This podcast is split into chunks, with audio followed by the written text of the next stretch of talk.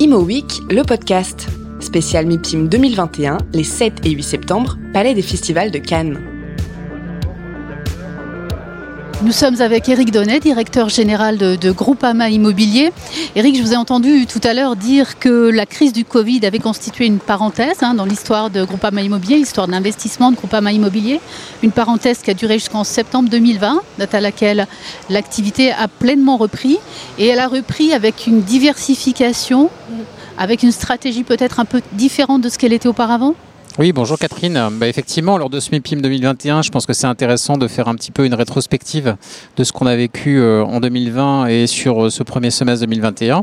Nous, euh, effectivement, la crise du Covid nous a affectés, bien évidemment, dans notre gestion immobilière. Ce que je soulignais en fait ce matin lors de la conférence qui touche finalement France Back to Business, c'était de, de, souligner en fait la recherche de diversification euh, dans nos actifs qui avait été opérée sur ces 12 derniers mois avec succès où euh, en fait en dehors du bureau euh, on se lance tous. Alors peut-être euh, dans un effet moutonnier ou un effet de mode mais en tout cas c'est une réalité.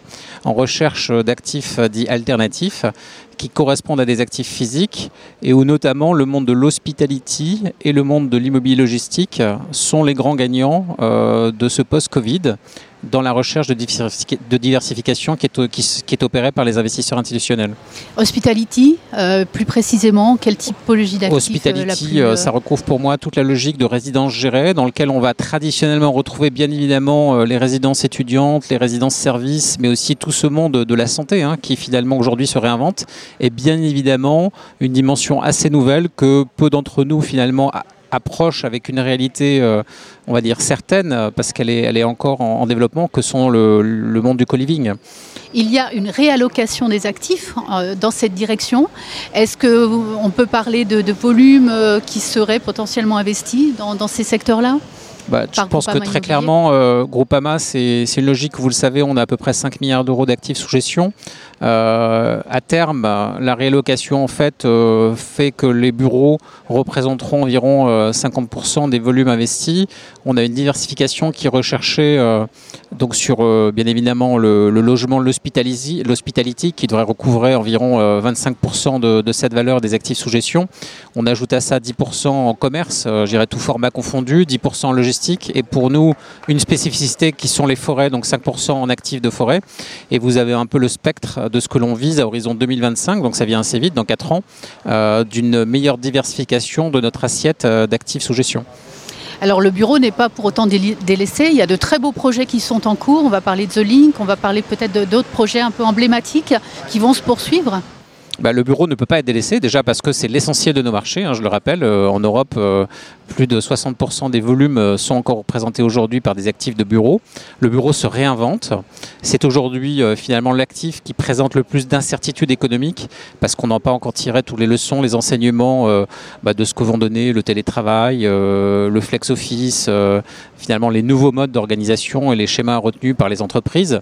C'est encore trop tôt pour se prononcer, donc il y a un niveau d'incertitude qui existe ce qui fait que finalement les investisseurs institutionnels continuent d'investir sur ce bureau, mais finalement en le faisant avec des entreprises qui ont fait le choix d'engagement long terme, qui sont solides financièrement et donc euh, en achetant euh, des actifs corps, euh, notamment avec un boost sur le marché parisien hein, de, Paris, quartier central des affaires, de nouveau a vu ses taux de, capitalisation se compresser de nouveau. Donc on, on, est en fait sur des actifs où c'est la course à la rareté parce que tous les investisseurs institutionnels cherchent finalement la même nature de risque. Donc on continue d'investir sur le bureau mais avec des actifs qui se valorisent euh, effectivement et qui se sont revalorisés. C'est un petit peu contre-intuitif sur la période. On a vu que le télétravail, le tout télétravail, c'était un mythe que les entreprises euh, ont envie d'un bureau physique pour accueillir leurs salariés, mais un bureau différent, parce que le salarié, euh, nombre d'entre eux en tout cas, ne veulent pas revenir dans le bureau qu'ils occupaient avant. Ça, comment on fait pour s'adapter à cette nouvelle donne, cette nouvelle demande?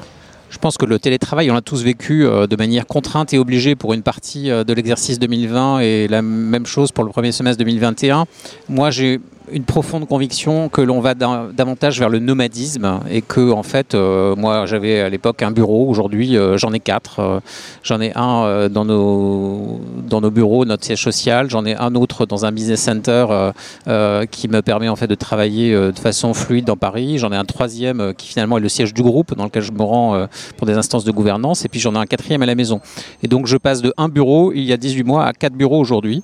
donc je suis pas sûr qu'effectivement le nomadisme euh, crée moins de matière pour nous, simplement il euh, crée des enjeux différents parce que travailler successivement dans un streaming de la semaine ou du mois sur quatre lieux différents euh, bah, oblige finalement à changer son mode d'organisation, à changer la façon dont on travaille, ne serait-ce que sur la partie numérique, et puis aussi à créer des lieux qui finalement expliquent à l'ensemble des collaborateurs avec qui l'on travaille les raisons qui motivent un retour au bureau.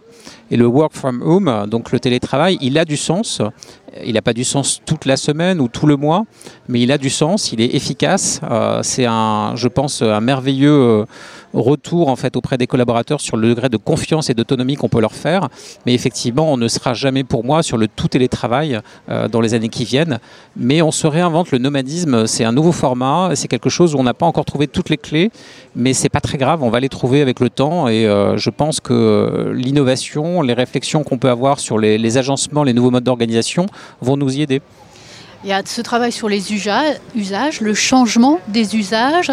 Euh, je fais un parallèle, enfin un pont plutôt avec un autre sujet qui vous est cher, c'est le réemploi, l'économie circulaire. Comment on transforme les lieux pour les adapter à une nouvelle demande et comment on réemploie les matériaux. Enfin, euh, quelques mots sur ce booster de réemploi dont Groupama Immobilier est à l'origine.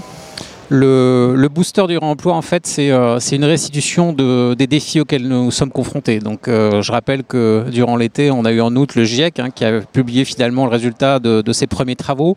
Euh, on a en face de nous pas simplement de l'inquiétude, on doit passer à l'action. très clairement, on a une communauté d'élus, de décideurs politiques qui nous disent l'artificialisation des sols, c'est fini et finalement l'immobilier neuf ne doit pas primer sur euh, la rénovation. Et donc il faut arrêter de détruire, euh, il faut reconstruire et non plus détruire. Euh, donc le réemploi, c'est quelque chose qui nous permet en fait d'éviter le gâchis. Il se trouve que sur la plupart euh, de nos chantiers, de nos redéveloppements, on ne réemployait pas les matériaux. Il y avait simplement une économie circulaire qui s'était développée ces dix dernières années, mais qui finalement est l'économie du recyclage, pas celle du réemploi sur site. Donc on a dépassé, nous, en tant que bêta-testeurs, finalement, cette dimension. On a pu, sur beaucoup de nos projets immobiliers, à partir de 2017, expérimenter ce qu'était le réemploi les contraintes aussi qui ont été levées euh, associées à ce réemploi. Hein. elles sont d'ordre technique, elles sont d'ordre juridique, elles sont d'ordre assurantiel. L'ensemble de ces contraintes ont été levées. On y est parvenu euh, en ce qui nous concerne après 4 ans de travail de labeur. Et on a considéré qu'à un moment donné, tout ce travail devait finalement être mis au service d'une communauté parce que ce qu'on recherchait, c'était l'intérêt collectif, l'intérêt public, et qu'on pouvait faire bénéficier notre communauté immobilière d'un effet d'échelle et d'un effet d'apprentissage où il était urgent de réagir. Le booster de remploi, c'est né de cette idée. Donc c'est un cadeau qu'on fait finalement, nous, à notre marché immobilier, de faire que à notre échelle, offre et demande se rencontrent. On ne peut plus simplement réemployer les matériaux à l'échelle de nos propres projets, donc euh, tout un format finalement interne. On est obligé de l'externaliser.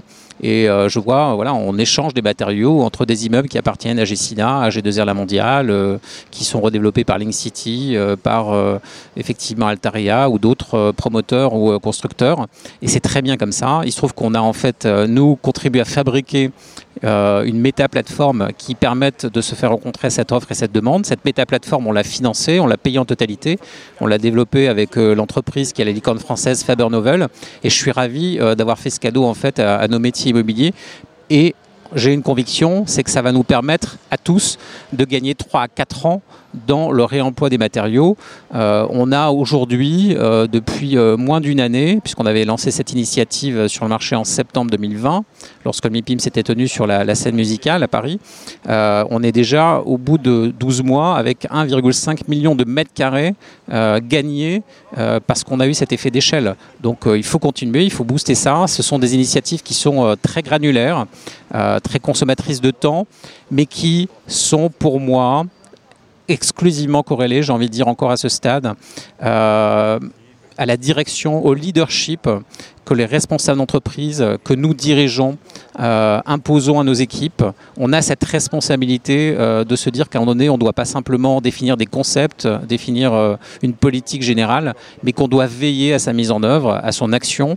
Eh ben, le booster du remploi, c'est un formidable témoignage de l'action et du moyen d'action qu'on donne à chacune de nos entreprises pour que ça se passe et que ça ne se passe pas en 2025 ou 2030, maintenant. Merci, Eric Donnet. Merci, Catherine. Imo Week, le podcast. Spécial MIPIM 2021, les 7 et 8 septembre, Palais des Festivals de Cannes.